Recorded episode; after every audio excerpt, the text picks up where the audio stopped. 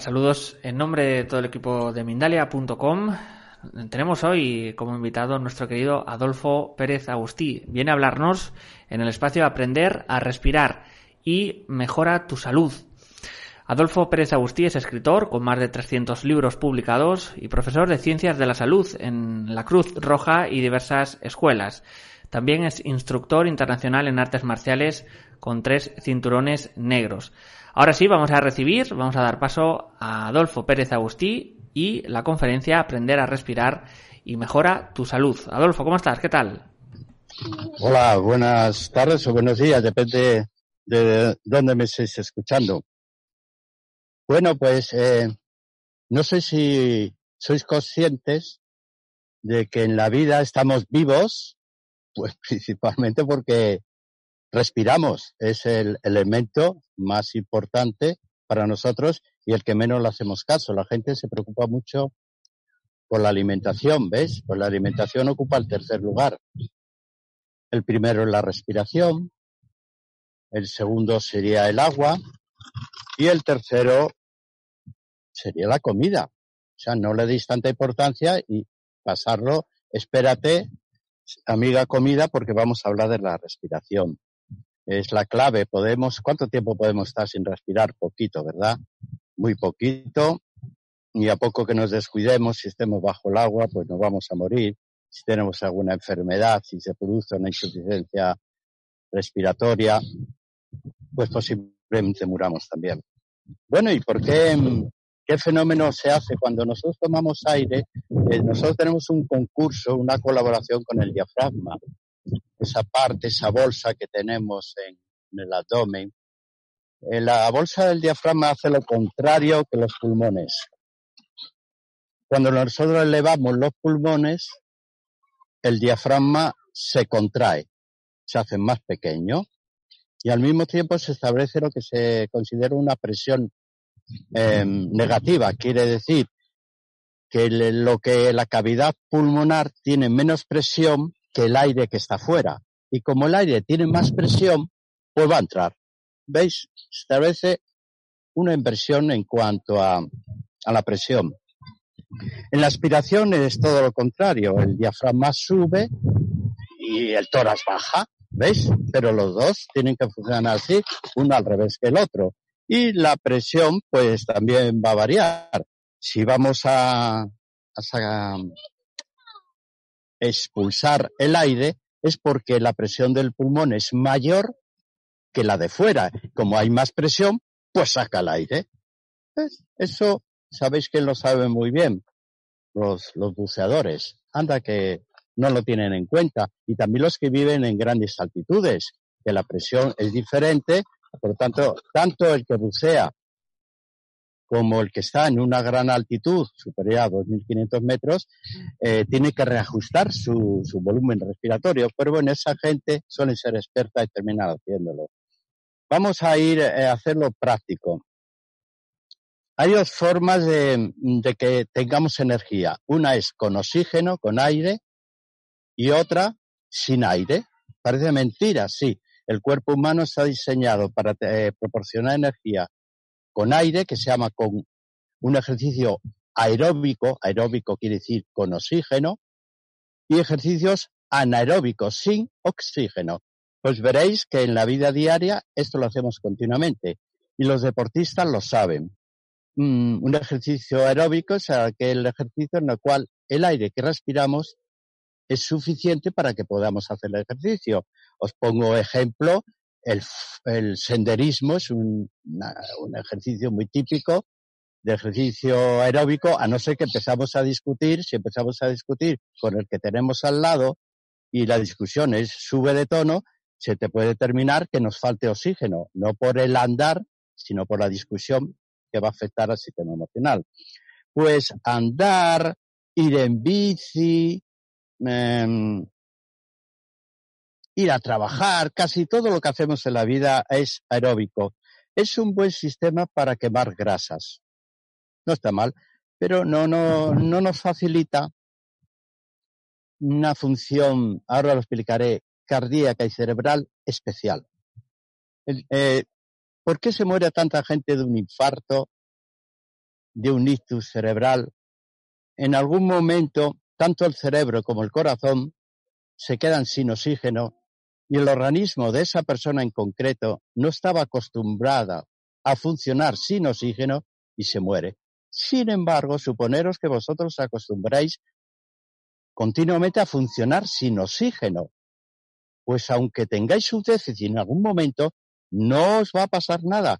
El sistema neuronal va a cubrir esa deficiencia de oxígeno. Os voy a poner un ejemplo de ejercicio anaeróbico sin oxígeno. Una carrera.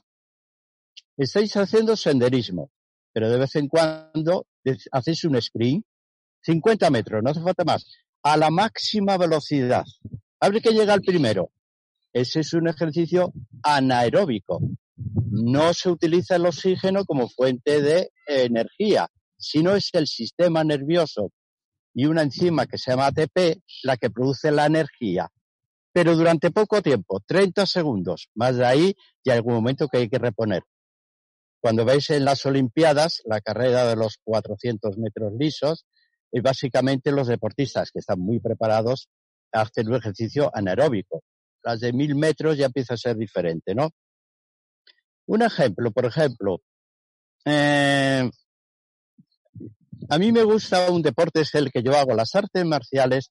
Es un, para mí es el deporte perfecto, no hay ninguno perfecto porque toca todas las habilidades del cuerpo humano, pero es un ejercicio completo porque pasa de una fase aeróbica, lentitud, movimiento, suavidad, hacer cositas, estudio del adversario, vale, precaución, esquivas. Es un ejercicio aeróbico, pero en un momento dado tenéis que ir a por el contrario y ya vais una explosión de energía.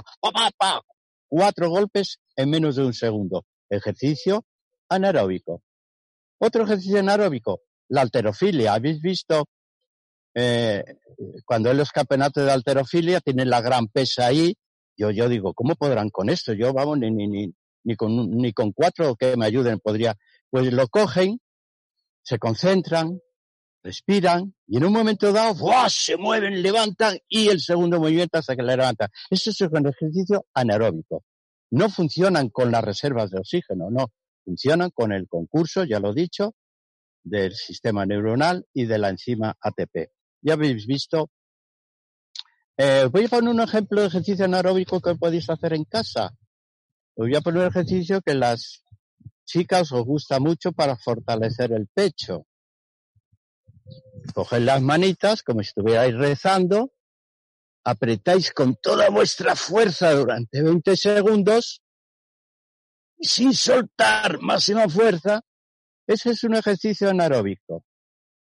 ¿Cuál es la ventaja que tiene sobre los ejercicios habituales de, entrenar al gimnasio? El ejercicio anaeróbico te da tono al músculo. El músculo se vuelve fuerte, tenso, eficaz, pero no gana volumen. Con lo cual, es un ejercicio adecuado para chicas que quieren tener los músculos tersos, eh, estar fuertes, con capacidad, pero no quieren ganar volumen muscular, que no les iba a gustar se conservarán muy esbeltas, pero muy fuertes. Eso sería el ejercicio anaeróbico. Bien, vamos a ver un... Eh, no confundir el, el monóxido de carbono con el dióxido de carbono. Vale, esto es un, un, error muy habitual. El monóxido de carbono es aquello que mata, es un producto de una combustión incompleta tenéis el brasero ahí en invierno, tenéis una estufa de butano, tenéis todo cerrado, las habitaciones cerradas, y poco a poco el, brasero, la, estufa va consumiendo el oxígeno y el, producto de la combustión para que se produzca llama genera un gran monóxido de carbono. Eso es letal, pero el dióxido de carbono no es lo mismo. ¿Sabéis que las plantas funcionan y con la luz ultravioleta la función clorofílica la hacen gracias al dióxido de carbono. Las plantas toman dióxido de carbono y nos regalan oxígeno a cambio. Es un intercambio que hace con nosotros. Por eso cuando hablamos a una planta desde cerca, ay, qué guapa te veo, la planta lo agradece, porque le estamos dando nuestro dióxido de carbono al, al hablar. Y ellas nos agradecen cuando pueden, preferentemente de, a lo mejor de noche, a darnos el, mm, el oxígeno que necesitamos. Hay otra cosa muy importante, la, hay enfermedades como el EPOC. El EPOC, ¿sabéis cuál es? La enfermedad pulmonar obstructiva crónica. El EPOC es una enfermedad que se ha puesto ya normalizada por los fumadores. Los fumadores pagan su precio no cuando fuman, sino, qué paradoja, cuando dejan de fumar. Es cuando les sale la enfermedad y dice, pero si yo hace 20 años que dejé de fumar. Sí, pero cuando fumabas, fumabas como un carretero. Nunca supe cuánto fumaba un carretero, pero como lo decimos todos, me lo creo. Bien, eh, produce también lo que se llama una acidosis respiratoria. Cuando hay un déficit de oxígeno, eh, se produce una hipoxia y también aumenta la acidez. Y esa acidez respiratoria va a llegar a la sangre. Cuidado, ahí el pH empieza a tener problemas. Lo contrario sería una hiperventilación. Os voy a poner un ejemplo de hiperventilación que hacemos todos los días. Bueno, de vez en cuando.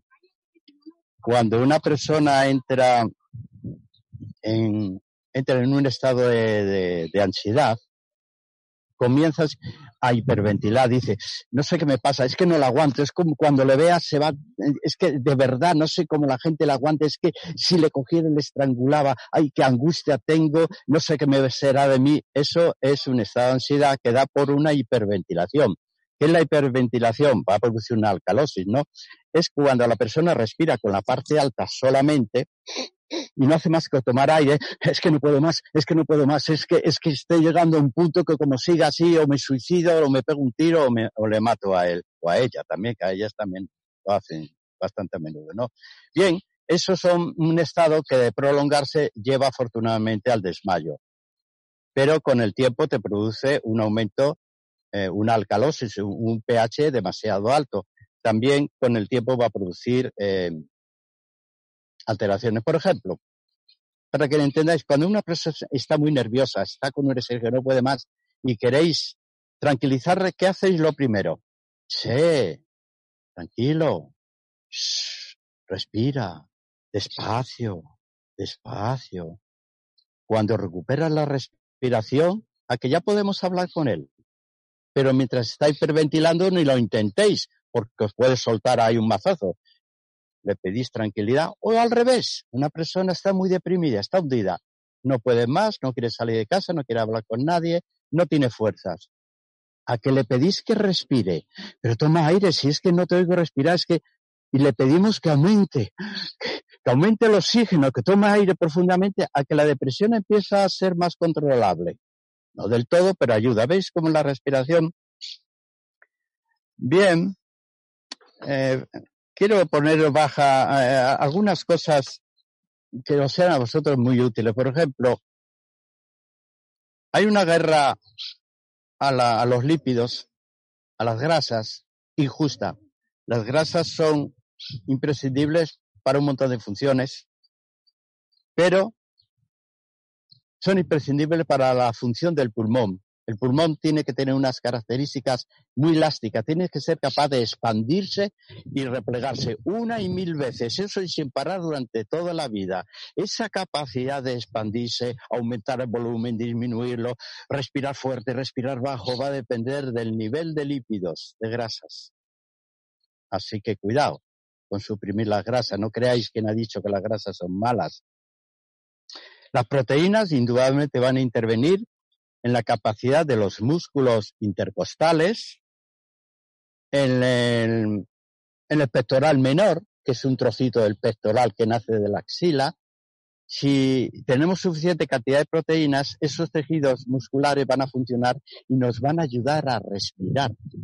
Pero si no tomamos proteínas o estamos hechos una birria muy incleques, pues también, ¿recordáis personas muy debilitadas por una enfermedad que sea?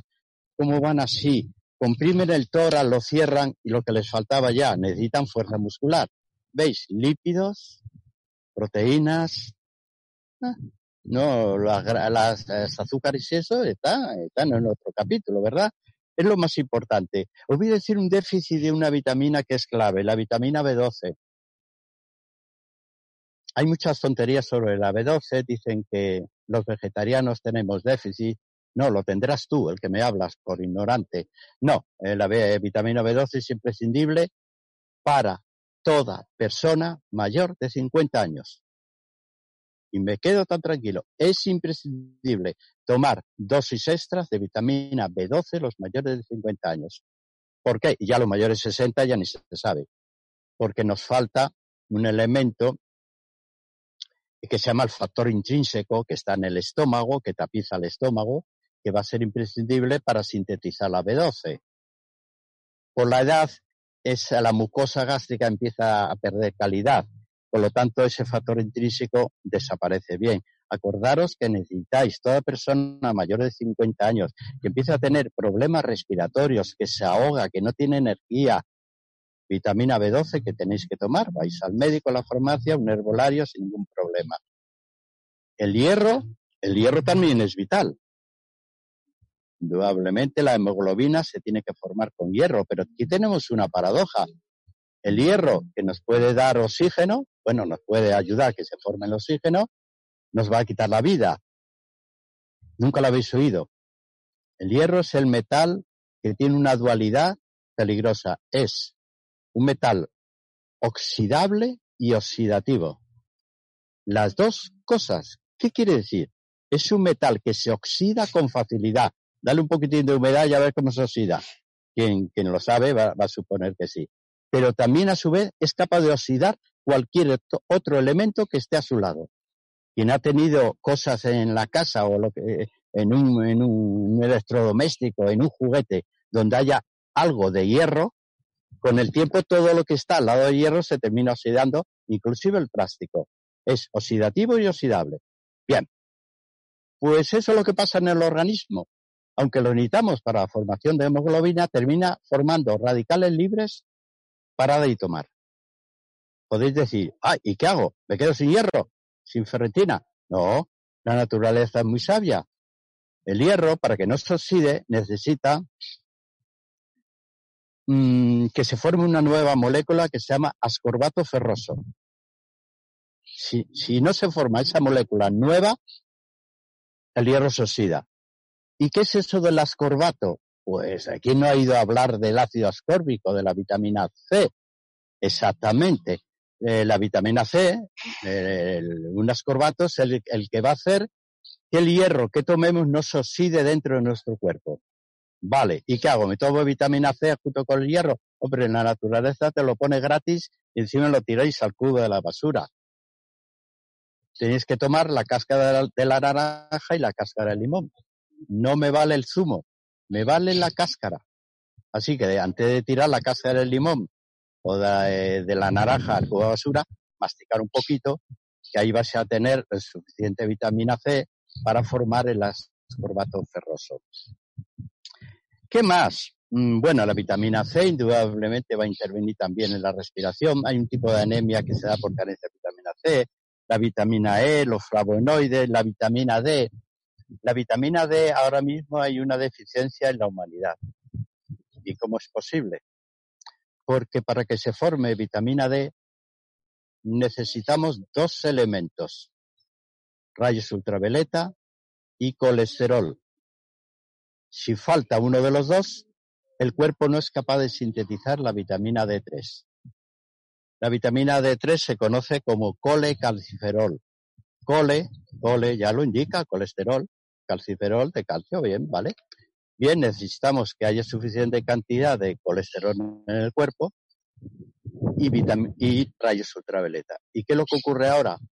Pues que la gente se pone el protector solar hasta para estar en casa ya. Ya no en las playas, se lo pone en verano todo el día, que es cuando hay la mayor cantidad de insolación, y se lo pone en invierno por aquello de proteger y encima toma pastillas contra el colesterol. Cuando se da en una persona las dos cosas, exceso de protección solar y falta de colesterol, pues ya tienes un déficit de vitamina D3, algo que padece eh, la humanidad casi al completo. ¿Cómo será posible esto? Bueno, ¿qué más? Eh, ya dije antes que mm, a partir de los 2.400 metros de altitud, es por si os vais ahora puede haber un déficit de oxígeno muy claro. Cuidado, la presión atmosférica cambia, puede haber menos oxígeno, aunque haya más oxígeno y más puro, no entre los pulmones. Es por un cambio que lo dije al principio de la presión atmosférica, la presión que hay fuera y la que hay dentro. La presión que hay fuera en las grandes altitudes es muy pequeña, por lo tanto no puede entrar en el pulmón que tiene mayor presión. Bien, esto cualquier persona deportista que haga escalada lo sabe. Y sabe que llegado a cierto nivel lleva sus botellas de oxígeno. Lo mismo que lo lleva un nadador, alguien que haga inmersión, que tiene que llevar sus mm, botellas de oxígeno. Toda persona mayor de 50 años debería ascender por la montaña con prudencia. Se estima que mm, a partir de los 1.200, 1.400 metros de altitud, una persona mayor, y si tiene problemas respiratorios mal, más no debería subir a esas montañas sin, sin tener precauciones sea con un respirador, una botellita o algo, o hacer inhalaciones adecuadas y no empezar a subir, a subir por hacerse el fuerte hasta una cima de 4.000 metros. ¿Habéis visto toda la gente que se va al Himalaya? ¿Cómo van bien, bien preparados con sus botellas y sus mascarillas? Esa gente sabe subir. Así que ya sabéis, a partir de 2.400 metros de altitud, cuidado, y las personas mayores o con problemas respiratorios no deberían subir a no ser que dominen muy bien la respiración. ¿Qué ahora la voy a hacer antes de seguir? Nosotros tenemos dos, pulmones, ¿no? Derecho con tres lóbulos y el izquierdo con dos, ¿vale? Pues mira qué cosa, porque el, de los tres lóbulos del pulmón derecho, el último siempre se queda como el tonto de la familia. Ese nunca recibe aire. Nada. A no ser que sea un experto sea un deportista que sabe lo que es el cuerpo humano. Veréis. Os voy a decir cómo hay que respirar para que el último lóbulo leñe se llene de oxígeno también. Normalmente no se llena. Mira, tomáis aire. Ahora lo retenéis, no soltéis. Tenéis que saturar un poquitín el cerebro, el cerebro de oxígeno. Ahora lo vais soltando. Lentamente, ¿vale? Lentamente, lentamente, lentamente. Cuando creáis que ya habéis vaciado, mentira. Hacéis una contracción con el diafragma, con la parte abdominal, una fuerte contracción y habéis vaciado el, último lóbulo. ¿Qué pasa? Que cuando lo habéis vaciado, el último, cuando tomáis una bocanada, madre mía, la cantidad de aire que entra allí, porque estáis utilizando los pulmones a tope. Así que acordaros, cuando respiréis, contener unos segundos la respiración para que haya una pequeña saturación de oxígeno y cuando vaciéis, hacer una contracción para que vaciéis la última parte del pulmón. Eso da una respiración óptima. Y hemos, os recuerdo que sin respiración óptima no hay salud. ¿Qué es más importante la respiración que comer? Pero la gente cuando tiene problemas, lo primero que hace es llenar la nevera. Coño, primero aprender a respirar un poquito. Bien, os voy a decir algunas enfermedades antes de pasar a, a las consultas de que vais a tener problemas. Una es el, EPOC, que ya lo hemos nombrado antes, la enfermedad del, del fumador empedernido, del antiguo fumador. Eh, eh, por cierto, cuando fumáis en vuestras casas, todo el aire que estáis despidiendo en vuestras casas, todas las partículas del tabaco se vienen poco a poco, como tienen mayor peso que el propio aire de vuestro domicilio, van a ir abajo y se van a ir a depositar en los muebles, en los sofás, en los suelos, en las estanterías, en la ropa. No lo veis. Está depositado todas esas partículas ahí. Cuando llega alguien y se mueve, esas partículas vuelven a moverse y se quedan en el aire aunque no las veáis. Y estáis haciendo inhalar esas partículas que deberíais inhalarlas solamente vosotros a toda la familia. Así que si queréis fumar, tenéis el balcón o la calle. Bien, enfermedades respiratorias tenemos el enfisema, en el cual las, eh, los alveolos se quedan rígidos, no tienen capacidad de hacer intercambio oxígenos, sangre. Eh, la bronquitis crónicas, eh, la palabra crónica siempre me ha sentado mal, las bronquitis no resueltas dejan una insuficiencia respiratoria, pero luego veréis que en la última parte os voy a decir las soluciones. Y la apnea. Bueno, ¿quién no sabe lo que es la apnea? Bueno, el que duerme no lo sabe, pero el que duerme al lado sí. La apnea, indudablemente, esa privación del oxígeno, que en algún momento el cerebro se desconecta, no es capaz de mandar la señal, pues el que vive al lado lo sabe, le da un toque y coge aire. Apnea, esa enfermedad hay que solucionarla porque si no va a tener un problema muy gordo, pero verdaderamente gordo. Bueno, y ahora voy a dar paso a vuestras preguntas y os hablaré de, luego, entre las preguntas de plantas medicinales de una acción especial para tener unos pulmones saludables totalmente. Bueno, espero vuestras preguntas. Pues Adolfo, muchísimas, muchísimas gracias por toda la, la, información. Vamos a pasar al turno de preguntas, pero antes os vamos a dar una información de Mindalia.com acerca de ese Congreso Mindalia Bienestar 2020. Ahí va. Muy pronto en Mindalia.com, Mindalia Bienestar en 2020, con numerosos especialistas en salud y bienestar físico, mental y espiritual. Los días 26, 27 y 28 de junio y los días 3, 4, 5, 11 y 12 de julio de 2020 podrás disfrutar de conferencias gratuitas a través de nuestro canal de YouTube Mindalia Plus, más allá de Mindalia Televisión y del resto de nuestras plataformas multidirecto. También podrás apuntarte a sus talleres y consultas. Para más información, entra en mindalia.com, sección congresos, manda un WhatsApp al más 34 644 366 733 o a través del email congresos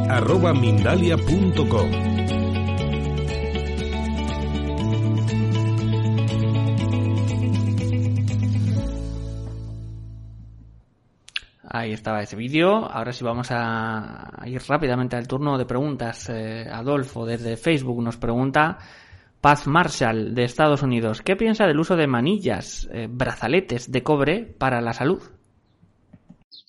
Bueno, eh, se pusieron muy de moda las pulseras de cobre, sobre todo para las personas que tenían problemas artrósicos, y no era una sugestión, tenía su parte de verdad, o sea, no se podía considerar. El cobre es un elemento clave para varias cosas, pero principalmente para, para la salud articular. Es clave también para pigmentación, es clave también para el sistema inmune. Pero en cuanto a su efecto en la, en la inflamación de una articulación, tiene un buen efecto. Y si habéis utilizado una pulsera de cobre, veréis que al poco tiempo la piel adquiere el color del cobre y se absorbe, se absorbe en parte. No sé si esa absorción es la necesaria o es poco a mucho, pero bueno, la idea de poner unas pulseras de cobre mm, no fue una tontería. Ahora ya no están de moda, pero no fue una tontería. Lo único tener en cuenta la intoxicación por cobre, que no la podéis tener toda la vida, ¿eh? porque el cobre, aunque es un oligoelemento necesario, también es tóxico, está entre los metales eh, tóxicos. Nos pregunta Adolfo muchos espectadores eh, consejos, remedios, un poco cómo se puede curar la apnea. La apnea, eh, tristemente, no, no tiene solución, no tiene una solución, nada más que la persona, a, a mi modo de ver, la persona se debía aprender a respirar y entrar en una fase, como dije en un momento, anaerobia, a voluntad durante el día. Si él acostumbra a su cuerpo voluntariamente a no recibir oxígeno para poder seguir haciendo el movimiento, el ejercicio anaeróbico sin oxígeno, esa fase de pobreza en oxígeno o déficit de oxígeno mm, va a hacer que cuando entre en apnea, en el sueño, el cerebro ya esté acostumbrado y reaccione mandando los impulsos nerviosos.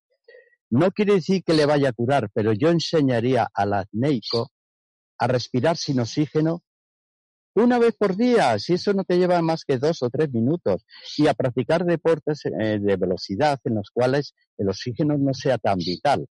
O sea que no existe un medicamento, no existe nada que te lo pueda evitar. Pero ejercicios físicos anaeróbicos, como dije al principio, sí se pueden intentar en la persona ampleica. Continuamos, en este caso viajamos hasta México, desde YouTube, nos dice Julieta Cruz. ¿Podría la respiración influir en la eliminación de celulitis? Gracias. Vamos a ver, encontramos una razón. La celulitis es una enfermedad muy compleja, por eso es tan rebelde al tratamiento. ¿Qué os voy a decir a las chicas? Los chicos son bastante menos, ¿no? Es una enfermedad muy compleja en la que interviene el sistema hormonal, en ese, en ese caso los estrógenos, por eso el varón no la padece, por lo menos con esa frecuencia. Existe el sistema linfático. El sistema linfático de la mujer, mm, como depende mucho del sistema venoso, la linfa, los líquidos de la linfa, los líquidos del sistema venoso trabajan juntos, pues y también es, es una parte bastante, ahora un poco menos, porque veréis en nuestras abuelas como utilizaban las fajas, las medias, los ligueros, tenían casi todas con el tiempo problemas de tipo venoso, con lo cual el sistema linfático no trabajaba bien y ya tenías una celulitis añadida. Bien, ahora ya no se utiliza eso afortunadamente, hombre, los leggings y pantalones ahora son más apretados de lo que lo fueron antes. Unos vaqueros de, ahora, ese tipo pitillo, indudablemente comprimen mucho.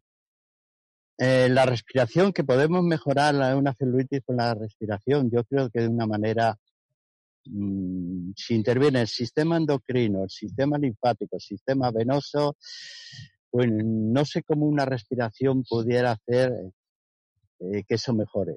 Si existe el, ejercicio, no lo conozco. Continuamos eh, desde Periscope. Nos pregunta Ross Cruz, ¿qué respiración recomiendas para la presión alta desde México? También nos dice desde email Anabel, llevo cuatro años practicando la respiración alterna y he notado que mi presión sanguínea ha mejorado muchísimo. ¿Es posible que si sigo utilizando esta técnica deje de tener hipertensión?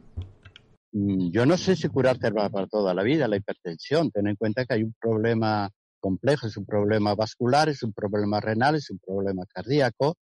Eh, empieza a ser la hipertensión también para tener una presión hipertensión que te va a durar el resto de tu vida es porque se han juntado varios factores. Pero si hay un ejercicio que lo suelo hacer cuando a mí me sube la tensión. Voy a decir, cuando a mí me sube la tensión, no me sube a 14, me sube a 20 o 21 de máxima. Dirá, ¡ah! ¿Cómo puede? Digo, pues ya lo sé. Lo noto porque enseguida lo noto a nivel cerebral que y siempre se me sube cuando hay un problema emocional, cuando hay un problema. Me sube a 20, 21 y a 22 me ha subido más de una vez. ¿Qué hago yo? Yo no, eh, sí, me puedo tomar un hipotensor, un enalapil, un diurético, pero eso va a tardar en hacer efecto. Tengo tiempo que me estalla la cabeza. Pues voy a decir cómo la bajáis con la respiración. Os ponéis el dedo aquí y hacéis tres respiraciones lentas, placenteras, ¿eh? Tres. Y ahora vais al otro agujerito. Tres respiraciones lentas. Así unas cuantas veces, durante cinco minutos. En ese momento os tomáis la tensión. Casi siempre, por no decir siempre, para un pecar de entusiasta, de los 22 que tenía, ya se me ha puesto en 18. Esto va bien. Y como es gratis, otra vez.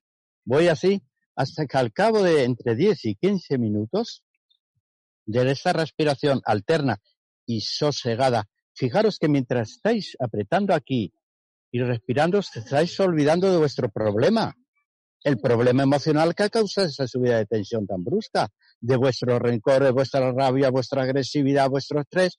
Sin daros cuenta, todo eso se queda bloqueado porque estáis concentrados en vuestra nariz, en taparla, en 10 minutos, hombre, no quiere decir que se haya bajado a 12, pero estará en 15 o 16, que ya es controlable ya podéis esperar. Si queréis un remedio natural, antes que os haga efecto el medicamento, pues un remedio natural es un zumo de apio. Vais en una licuadora, un zumito de apio, lo apretáis bien, os, os bebéis y suele tener un efecto bastante rápido, aunque hay hierba maravillosa como el abedul. Vamos a seguir con más preguntas. Viajamos a, en este caso, a México, desde YouTube. Mario Pérez. ¿Es recomendable tomar cápsulas de vitamina D? Y si es así, ¿en qué casos? ¿Al tomar el sol es suficiente? Y ah, también nos dice la cáscara de, la naranja, ¿la podemos licuar o tomar en un jugo? Empezando por segundo, la cáscara naranja, la es una pena estirarla.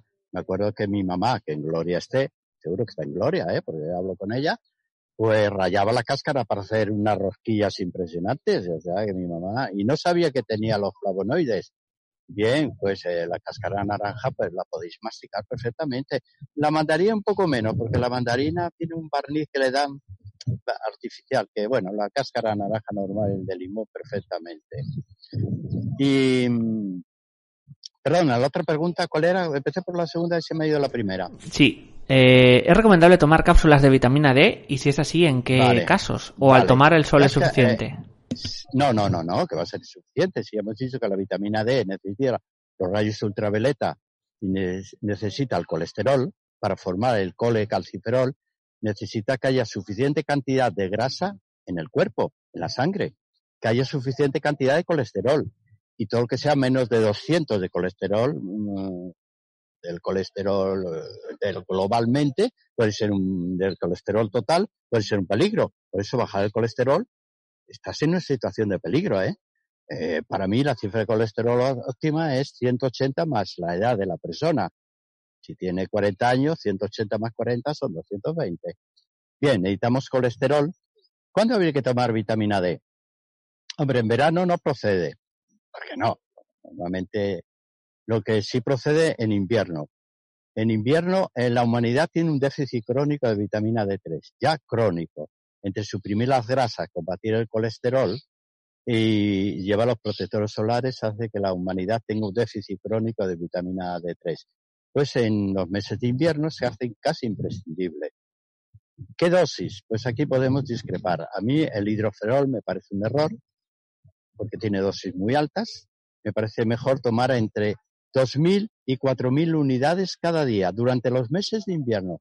2.000 unidades, se llaman unidades internacionales, o 4.000, depende de la edad, lo que coma, la obesidad, todas las circunstancias. Yo, por ejemplo, por mi edad tomo 4.000 en todos los meses de invierno. Me sienta maravilla, vale para las defensas, vale para los huesos, por supuesto, para la depresión. Recordad, entre 2.000 y 4.000. Eh, las mujeres embarazadas, pues antes la tomaban, no sé si ahora el médico lo tendrá que pautar, 2.000 unidades puede ser suficientes. Eh, lo que no es eh, preceptivo para corregir una osteoporosis es tomar calcio sin vitamina D. Eso es un gravísimo error porque ese calcio no se fija en los huesos. Ese calcio pasa a sangre inmediatamente y se deposita en las arterias. Hay que tomarlo junto con la vitamina D3. Pero recordar las cifras, 2.000 y 4.000 en los meses que no hay sol. Vamos a irnos con más eh, preguntas. Eh, nos pregunta desde Facebook, Cintia Escalante, de México. A mí me duelen mucho los oídos cuando subo a un avión o cuando subo una montaña. ¿Es bueno masticar algo para minorar la molestia? ¿Qué consejo nos daría? Muchas gracias. Lo has dicho ya, es que además te lo recomiendan las azafatas en los aviones. El cambio de presión hace que mm, la presión salga al oído y parece que te va a estallar. Eh, la presión del avión se tiene que mantener. Obviamente, para la, la, cabina tiene una presión muy, muy estudiada, no solamente para que la gente pueda respirar, no, no, tiene una presión para que el avión no se rompa. Tiene que haber una presión ahí. Entonces, el oído humano pues lo suele acusar, tú lo has dicho, el remedio. Masticar chicles sigue siendo o tragar saliva, puede ser el mejor remedio, pero ya nada más que empiece señores pasajeros, pónganse los broches o cinturones que vamos a despegar. De ese momento ya hay que hacerlo y normalmente vas a tener problemas tanto al subir como bajar que vuelva a cambiar la presión. Vamos a ir con una última pregunta eh, desde YouTube. Bueno, es siempre mucha controversia esta pregunta. Eh, Mónica Sandiumengue de Barcelona, ¿cuál es la mejor solución para los ronquidos? Mil gracias. Machata a dormir a otra habitación. Es que, bueno, vale, es una broma lo que te he dicho. La gente mm, con el paso de los años va roncando. Ya, a veces nos dicen los hombres todos roncáis a partir de cierta edad. Yo le diría a las chicas también, no con tanta intensidad, no a la misma edad, pero sí indudablemente el ronquido va aumentando. Algunos lo tienen desde jóvenes, los chicos más que las chicas. Esto se debe a la, la laringe que tiene el varón, que es de otro tipo, es menos elástica, que la mujer. Por eso la mujer ronca menos que el hombre. La, la, la de la mujer es muy elástica. Por eso tenéis el tono de voz ese tan bonito que tenéis, tan dulce, tonos agudos. El tono del hombre es más grave y por lo tanto el bozarrón del hombro, wow, pues hace, eso se debe a la calidad de, la nariz, las cuerdas bucales, ¿no? Eso con el paso del tiempo se va endureciendo más. Toda esa parte de la garganta se va endureciendo y llega al ronquido. Hay, yo conozco eh, dos remedios que lo venden en las farmacias. Uno es un dilatador nasal. A mí me gusta porque es un dilatador nasal que te dilata esto eso es para ronquido de nariz, ¿eh? el de la boca es otra cosa. Te dilata esto y lleva un filtro. Ese filtro que lleva, yo lo, en la farmacia lo, he encontrado, ¿no? Ese filtro hace que cuando el roncador sopla muy fuerte por la nariz, uh, y como lleva un filtro, se disemine y apenas se le nota. Eso sería para el roncar de nariz. Para roncar de la boca, ahí en las farmacias también, llevan un spray eh, no me acuerdo el nombre con él, el nombre completo, pero la farmacia lo dirán, que lleva una cánula muy grande y lleva aceites esenciales. Claro, no lleva nada químico, lleva aceites esenciales de plantas y una cánula muy grande para que te lo eches bien dentro. ¿Qué es lo que hace? Como son aceites muy fluidos, esenciales y aromáticos, entre ellos el tomillo y el eucaliptus, hace que cuando eso llegue a la laringe, a las cuerdas eh, eh, vocales, las mantenga elásticas al menos durante cuatro o cinco horas. O sea que durante ese tiempo vais a más o menos tener seguridad que el roncador os va a dejar dormir. No hay nada definitivo, pero esas dos cosas, hay gente que utiliza las dos. Se echa el spray, y la farmacia vende los dos, lo echa aquí, cha, cha, cha, cha, cha, lubricando bien la garganta antes de dormirse, más las cositas que se ponen aquí, y anda, ya podéis abrazaros a él, que no va a despertaros. Pues eso es lo que os puedo aconsejar. Pues Adolfo, muchísimas gracias de nuevo, un placer tenerte. Vamos a dar estos últimos segundos también para que te despidas de todos los bonitos espectadores que nos están viendo ahí. Bueno, pues nada, eh, chicos, que nos veamos pronto y sabéis como tengo la pretensión de vivir 120 años, me vais a tener que aguantar periódicamente aquí en Mindalia, ya lo sabéis, para lo que queráis preguntar y saber. Hasta otro día, amigos. Muchísimas gracias, Adolfo, de nuevo. Y siempre una, una, maravillosidad, como quien dice la palabra, tener a Adolfo con nosotros. Vamos a, a despedirnos y recordaros que Mindalia.com es una organización sin ánimo de lucro. Podéis colaborar con nosotros dando me gusta en este vídeo, compartiéndolo, comentándolo. También suscribiros a nuestras diferentes plataformas, YouTube, Facebook, Twitch, Bong Live, Twitter, VK, Periscope o Instagram y eh, disfrutar de esta conferencia también en diferido a través de nuestra emisora Mindalia Radio Voz, 24 horas de información consciente en www.mindaliaradio.com. Por último, podéis hacer una donación a través de nuestra cuenta de PayPal que encontraréis en nuestra página web www.mindalia.com. Muchas gracias y hasta la próxima conexión de Mindalia en directo.